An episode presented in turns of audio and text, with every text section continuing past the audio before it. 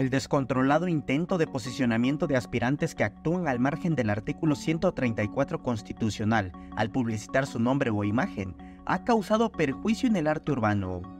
Edgar Mechun, licenciado en Artes Visuales por la UNICACH, Premio Municipal de la Juventud y artista con más de 20 exposiciones, denunció la desaparición de una barda con obra urbana para colocar propaganda de Marcelo Ebrard pues hemos nosotros utilizado el arte para medios de recuperación de espacio público, hemos rescatado canchas y demás, y el hecho de que vengan y encima nuestro trabajo con propaganda política, que hasta creo que según yo tengo entendido es ilegal ahorita todavía porque no es época electoral, este, pues lleguen y encima en la parte del arte. Como tal puede haber, puede haber pintado algo muy sencillo, lo que tú quieras, pero el respeto hacia lo que nosotros hacemos siempre ha sido dejado de lado.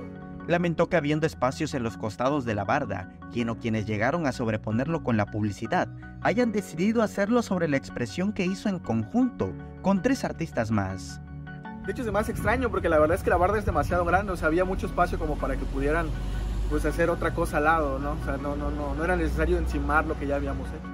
La barda ubicada en Tuxtla Gutiérrez mezcla elementos de graffiti y para ello hubo autorización de parte del propietario de la barda, en donde se conjuntaron diferentes expresiones.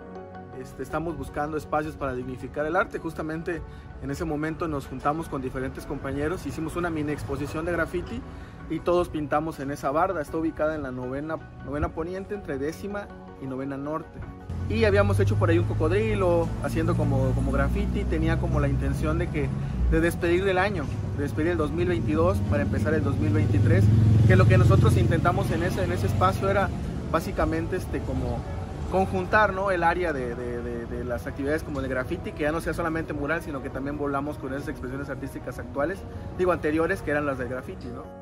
El artista visual es un llamado a los aspirantes y en este caso al equipo de Marcelo Ebrard para respetar el trabajo urbano, a pesar de que exista permiso del propietario, quien en entrevista con Alerta Chiapas le pidió a los artistas que si desean intervenir de nuevo en el espacio, pueden hacerlo.